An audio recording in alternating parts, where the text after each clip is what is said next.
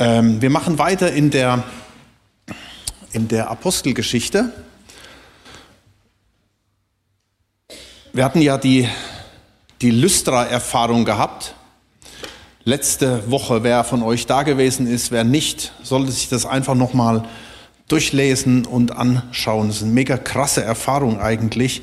Ähm, Vers 14, 19 äh, lesen wir davon, bevor Paulus und Barnabas angebetet wurden als Zeus und als Hermes, also echt eine krasse Erfahrung. Äh, kurze Zeit später, Kapitel 14, Vers 19 heißt es, es kam aber aus Antiochia und Iconium Juden herbei, die überredeten die Volksmenge und steinigten Paulus und schleiften ihn vor die Stadt hinaus. In der Meinung, er sei gestorben, war er aber nicht. Da kommen wir gleich nochmal drauf zu sprechen. Und so schnell kann das gehen. Und das haben wir letzte Woche angeschaut. Du kennst das. Auch das, da könntest du sicherlich auch schon einiges von erzählen. Erst die großen Erfolge, die Euphorie, der Jubel, die Aufmerksamkeit. Und im nächsten Moment wärst du von der gleichen Volksmenge verleumdet, verflucht und gesteinigt. Und das war ja nicht der erste Rückschlag, den Paulus erlebt hatte. Das begann ja schon am Anfang, ähm, die Ablehnung von Paulus, von der religiösen Elite, oder ähm, kurz nach dem Start verlässt sie ihr bester Mitarbeiter, Johannes Markus, haben wir auch drüber gesprochen. Dann das Auf und Ab, selten so richtige Offenheit, sondern mehr Ablehnung. Und da wurden sie vertrieben und weggejagt. Und der absolute Höhepunkt letzte Woche, wo sie als Gott angebetet werden. Und dann der absolute Negativpunkt, wo Paulus gesteinigt wird. Und die meisten Geschichten, die enden hier. Wenn Menschen mal solche Erfahrungen gemacht haben, dann äh, schmeißen viele hin und sagen, sorry, das geht nicht. Ich will jetzt einfach nur ein normales Leben führen. Und selbst wenn du könntest, würdest du vielleicht dann nicht mehr aufstehen. Doch hier ist es anders. Paulus scheint mausetot Steinigung war eigentlich so ein sicheres Tötungsmittel, deswegen hatte man das auch benutzt, ja. Und dann geschieht ein Wunder, er überlebt nicht nur, sondern ist sogar so weit wiederhergestellt, dass er zurückgeht in die gleiche Stadt zu den gleichen Menschen, die, die so crazy waren, um ihnen von Jesus zu erzählen. Vers 20 heißt es doch, als ihn die Jünger umringten, stand er wieder auf und ging in die Stadt. Das ist alles ein bisschen schwer nachzuvollziehen. Ja, vermutlich hat er da einige Narben auch mit rumgetragen. Davon spricht er nämlich später, dass er Narben behalten hatte. Er spricht davon, dass er mal gesteinigt wurde. Ähm, aber er geht zurück. Und wisst ihr was? Es ist gut, dass er zurückging, denn da bekehrte sich eine gewisse Eunike vermutlich. Und die Eunike war die Mutter von Timotheus. Einer, der einen riesengroßen Einfluss hatte auf die Christenheit und auf uns. Das ist richtig stark, was wir da, was wir da sehen in diesem, in diesem Text. Ich sage euch mal ein Zitat. Unsere größte Niederlage liegt im Aufgeben. Der absolut sicherste Weg zum Erfolg ist immer, es einmal mehr zu versuchen. Unsere größte Niederlage liegt im Aufgeben. Der absolut sicherste Weg zum Erfolg ist immer, es einmal mehr zu versuchen. Und der, der das gesagt hat, ist, dem sind wir sehr dankbar, weil sonst säßen wir jetzt im Dunkeln. Das war niemand Geringeres als der Thomas, Thomas Edison der sehr viele Niederlagen auch erlebt hat in seinem Leben und der wirklich teilweise ausgelacht wurde für seine verrückten Ideen, die er hatte. Er hat mega viel erfunden, also das, das ist Wahnsinn, was dieser Mensch alles erfunden hat. Und unter anderem auch die halt die Glühbirne. Okay, wir haben jetzt LEDs hier, aber ja.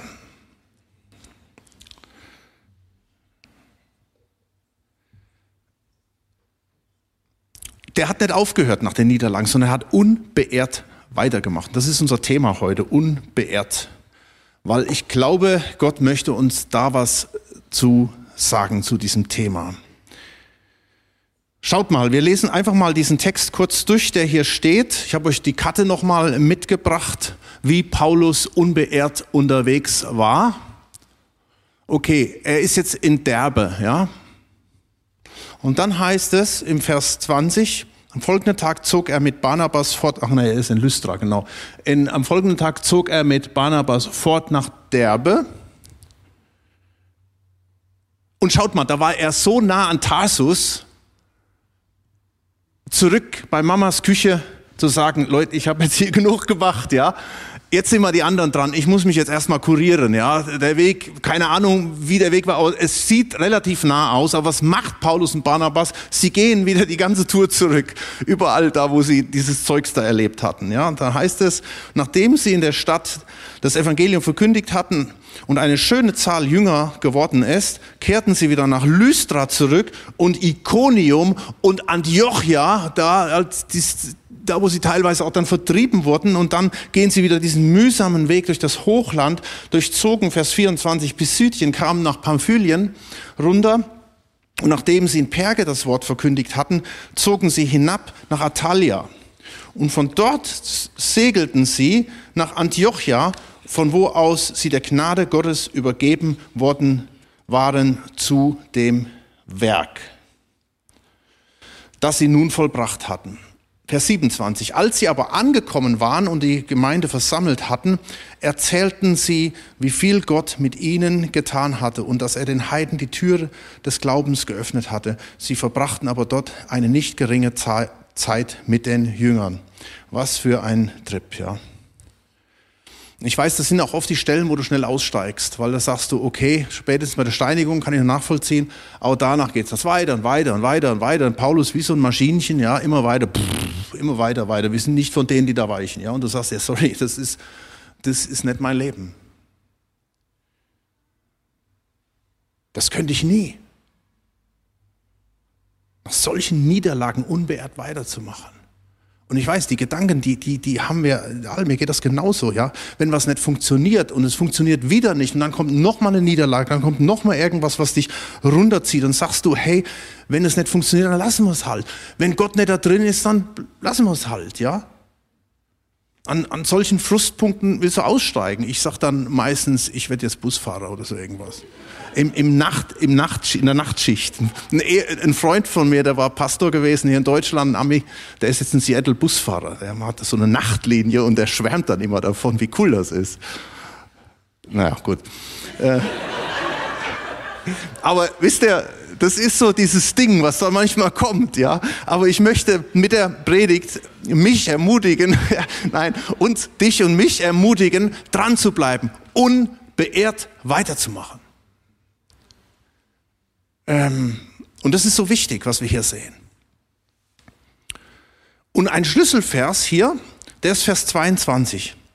Darüber möchte ich gleich noch ein paar Gedanken sagen. Da steht in Vers 22, dabei stärkten sie die Seele der Jünger und ermahnten sie, unbeehrt im Glauben zu bleiben und sagten ihnen, dass wir durch viele Bedrängnisse in das Reich Gottes eingehen müssen. Das war im Grunde genommen das Programm, ja, was sie machten. Also da haben sich Leute bekehrt, die haben sich einfach bekehrt, okay, ihr habt euch bekehrt, jetzt seid das selbst guckt selbst, wie es weitergeht, sondern sie gingen zurück und das Programm war, was sie dort machten, Sie stärkten die Seelen der Jünger, die da zum Glauben kamen, und ermahnten sie, unbeehrt im Glauben zu bleiben. Und jetzt sagen sie ihnen, was noch dazugehört zum Glauben, und das ist schon krass, was, das überlesen wir dann gerne, und sagten ihnen, dass wir durch viel Bedrängnisse in das Reich Gottes gehen müssen.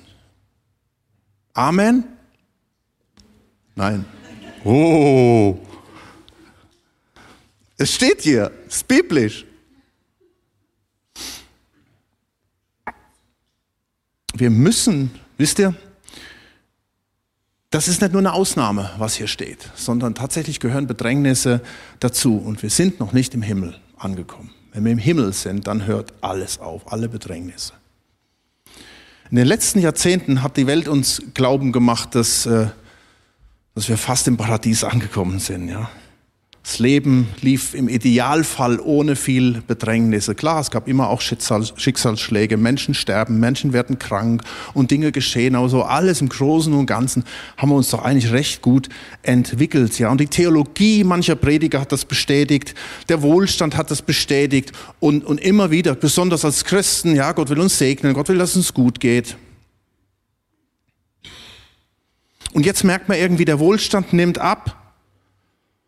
Die Unsicherheit nimmt zu und der Frustrationslevel steigt. Und viele Christen steigen aus. Aber Gott, du hast doch gesagt, Du hast mir doch damals diese Verheißung gegeben. Warum ist denn das jetzt so? Viele schmeißen hin, viele werden lau und die anderen hängen sich noch ein bisschen Wohlstand auf, den sie noch haben, ja. Die Familie, die Freunde, der Job.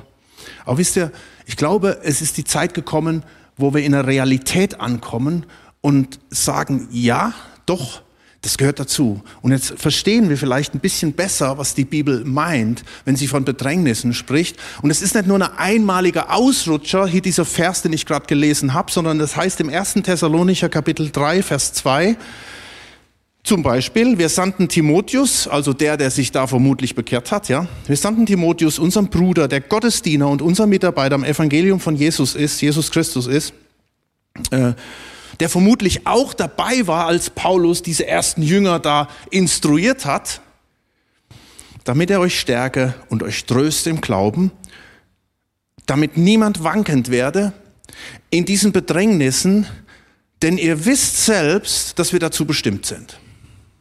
Hm, lieber durchstreichen. Als wir nämlich bei euch waren, sagten wir euch voraus, dass wir Bedrängnisse erleiden müssten. Also hier haben wir es wieder, dieses Muss. Und so ist es auch gekommen, wie ihr wisst. Darum hielt ich es auch nicht mehr länger aus, sondern erkundige mich nach eurem Glauben, ob nicht etwa der Versucher euch versucht habe und unsere Arbeit umsonst oder vergebens war. Ja, die Frage, die stellen wir uns öfter, die Frage stelle ich mir auch manchmal, war das vergebens? Aber ich glaube nicht, dass es umsonst war. Es war nichts umsonst.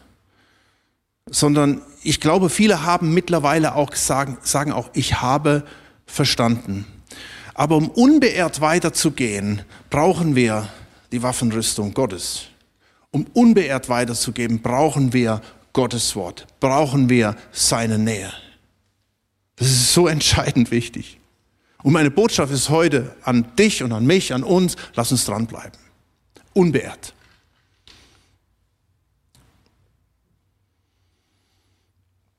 Unbeirrt könnte man auch übersetzen mit unaufhaltsam. Und unaufhaltsam heißt im Englischen, ich habe lange geübt, unstoppable. Unstoppable.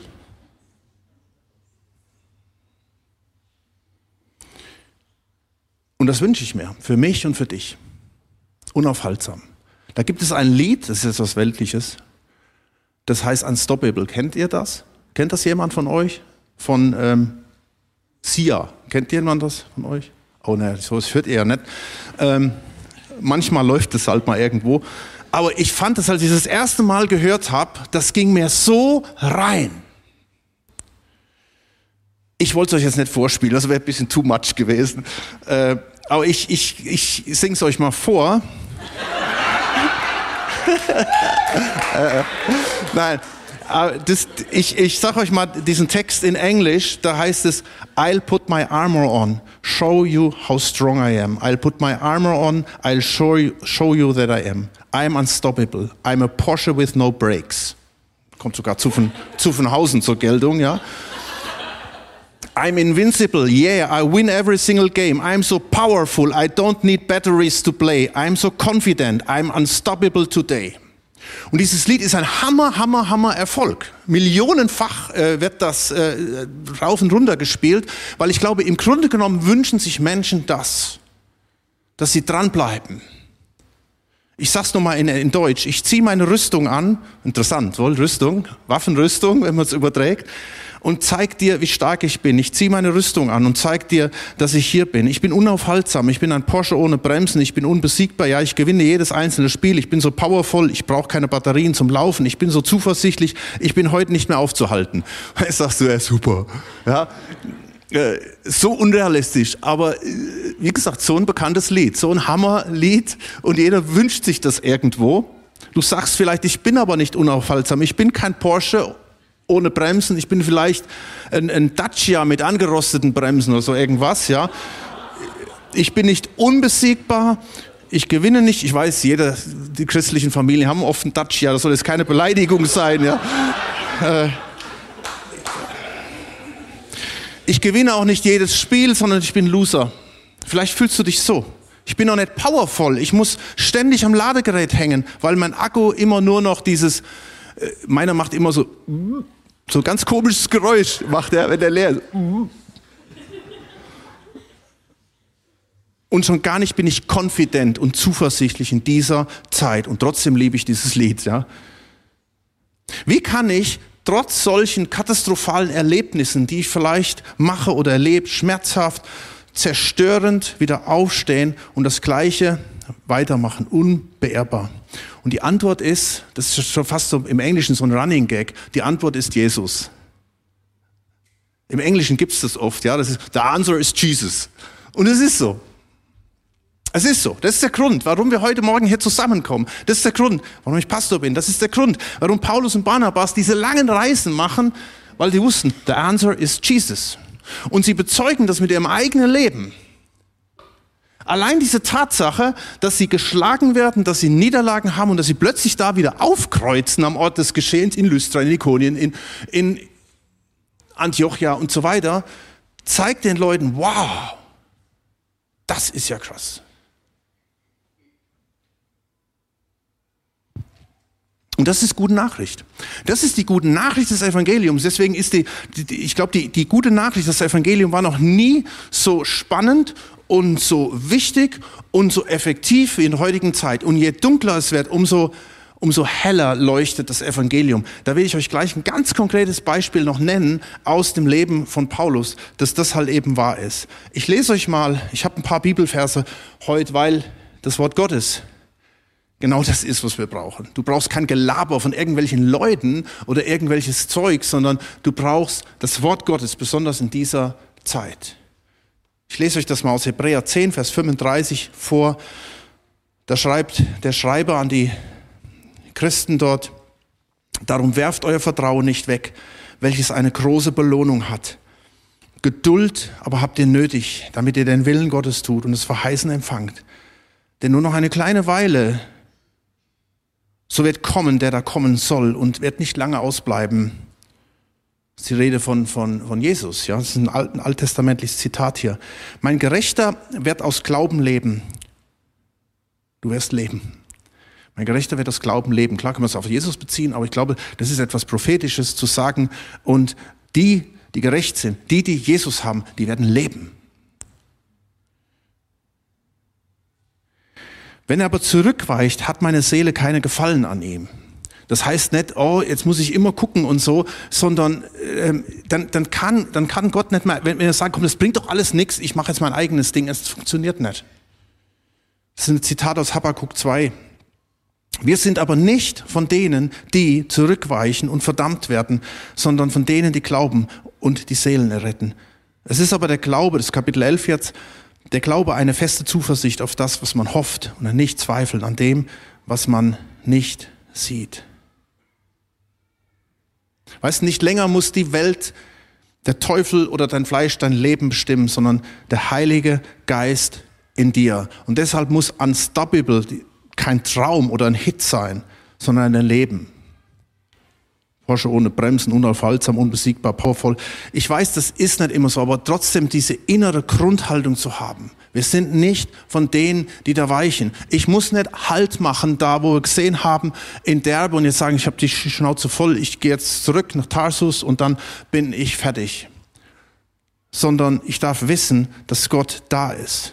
Wenn dieses Lied nur ein ferner Traum für dich ist, wenn ich dieses Lied mal so nennen darf, dann ist es vielleicht der Beweis dafür, dass du das brauchst, wofür sie Barnabas, wozu Barnabas und Paulus sich den, darf ich das so sagen, den Hintern aufgerissen haben. Ja, die, die waren unterwegs, weil sie dieses so am Herzen hatten. Und ihre Message war Jesus. Schau mal, ähm, wenn wir zum Beispiel hier mal so, so, so eine, einen Vers aus dem Neuen oder einen aus dem Alten Testament haben. Das ist die Ausrüstung für dich, der du Jesus kennst, der du Jesus nachfolgst. Und wenn du nicht Jesus nachfolgst, dann kannst du sehen, was die Ausrüstung ist von Menschen, die unbeehrt sein können, die unstoppable sind. Johannes 10, Vers 9, da sagt Jesus, ich bin die Tür. Wenn jemand durch mich hineingeht, wird er gerettet werden. Und nicht nur das, sondern er wird eingehen und ausgehen und Weide finden. Und wie wir das kennen, der Dieb kommt, um zu stehlen, zu töten, zu verderben. Da sagt Jesus, ich aber bin gekommen, damit sie das Leben haben und es einen Überfluss haben. Und das sagt Jesus in alle Zeiten rein. Und das sagt Jesus nicht, das ist keine Rede vom Wohlstand. Das ist, ist nicht, ah, Überfluss heißt, ähm, ich habe jetzt Wohlstand. Das hat mit Wohlstand überhaupt nichts zu tun. Das gilt für alle Menschen. Das gilt auch für Menschen, die jetzt verfolgt werden. Das gilt für Menschen, die, die unendlich leiden. Das ist Gottes Wort. Das ist in die Zeit reingeschrieben. Es ist für unsere Zeit geschrieben und es ist für schlechte Zeiten geschrieben. Weil in gute Zeiten, dann brauchst du keinen Gott. Da kommst du auch ohne Gott zurecht. Das ist für schlechte Zeiten geschrieben, damit die Welt sieht, da gibt es einen Unterschied. Wie können die überleben? Wie können die dranbleiben? Wie können die unstoppable sein? Wie können die unbeehrt weitermachen? Wie können die im Leid trotzdem sagen und dennoch? Auch wenn du sagst, ich verstehe es nicht. Jesaja 40, Vers 29 steht, er gibt den Müden Kraft und Stärke genug dem Unvermögenden. Knaben werden müde und matt und junge Männer straucheln und fallen. Aber die auf den Herrn harren, kriegen neue Kraft, dass sie auffahren mit Flügeln wie Adler dass sie laufen und nicht matt werden, dass sie wandeln und nicht müde werden. Von dem her stimmt das nicht ganz mit diesem Lied. I don't need batteries to play, ja. Ähm, das soll einfach nur zum Ausdruck bringen, du, wenn man das mal übertragt. Du musst nicht immer irgendwas haben, was dich anturnt, damit du wieder ins Leben zurückfindest, ja. Sondern doch, wir brauchen etwas, Batterien, aber das sind andere Batterien. Wir sind angeschlossen an Jesus. Und das gibt uns Hoffnung, das gibt uns Zuversicht. Wir brauchen kein Gas von Putin, wir brauchen Geist von Gott. Amen. Was, was für ein Zitat hier. Nein, um zu sagen, wisst ihr, ich meine, wir reden, wir reden so viel davon und wir haben auch eine Gasheizung und hier haben wir letztes, habe ich ja schon gesagt, letztes Jahr eine Gasheizung erneuert, ja. Aber hey, wir vertrauen auf Gott, wir vertrauen darauf, dass er uns versorgt. Das ist die Battery, an der wir hängen, das Ladegerät, an dem wir stehen, stecken. Und da möchte ich äh, noch was zu sagen. Und da komme ich jetzt noch mal auf diesen, auf diesen Vers hier zurück, der hier steht im Apostelgeschichte 14, dieser Schlüsselvers. Und das ist eigentlich das, was ich euch mitgeben möchte, wo es heißt, dabei stärkten sie die Seelen der Jünger und ermahnten sie unbeirrt im Glauben zu bleiben und sagten ihnen, dass wir durch viele Bedrängnisse in das Reich Gottes eingehen müssen. Nachdem sie ihn aber in der Gemeinde Älteste bestimmt hatten, befahlen sie sie unter Gebet und Fasten dem Herrn an, an den sie gläubig geworden waren. Ähm, da sind für mich zwei Punkte drin, die ganz entscheidend wichtig sind. Das eine ist einander stärken. Vers 22, sie stärken die Seelen der Jünger. Das ist die Grundvoraussetzung, dass wir auch nicht absaufen. Wir müssen einander stärken. Diese, das erste, was Paulus macht in, in, bei den Jüngern, er baut Gemeinde, er setzt Älteste ein, er schafft eine gemeindliche Struktur, weil er weiß, es ist so entscheidend wichtig, dass Christen äh, nicht für sich alleine sind, egal, äh, gerade jetzt ist es für uns auch wichtig, das nur wieder neu sich zu besinnen, wir können kein isoliertes Christsein führen. Das schaffst du nicht. Du, du brauchst, und das ist das, was Paulus macht. Er macht was, er sagt, sie stärken einander und er sagt, haltet am Glauben fest und er setzt Ältester ein, was so viel heißt, er baut eine Gemeinde. Und da legt er noch das Wort Parakaleo rein. Äh, er ermahnt sie, das umzusetzen. Das Wort Parakaleo heißt erflehen, bitten, begehren, ermahnen, beten. Zu sagen, Leute, ihr, ihr geht unter, wenn ihr nicht Teil einer Gemeinde seid. Und diese Gemeinde besteht aus Menschen. Du wirst keine Gemeinde finden, die vollkommen ist, erst im Himmel. Und das ist gut, dass sie aus unvollkommenen Menschen steht, weil diese unvollkommenen Menschen, die suchen wieder die Nähe Gottes. Die wollen einander stärken, die wollen einander er, ermutigen, die wollen dranbleiben, ja, aktiv da dran sein. Wir funktionieren nicht ohne Gemeinde. Wir sind kein Perpetuum mobile, ist das, glaube ich, so, so ein Ding, ja. Und genauso wie der Staat, wie unser Land nicht funktioniert, nur mit Luft und Liebe oder mit Sonne und Wind, ja, da muss noch was zukommen.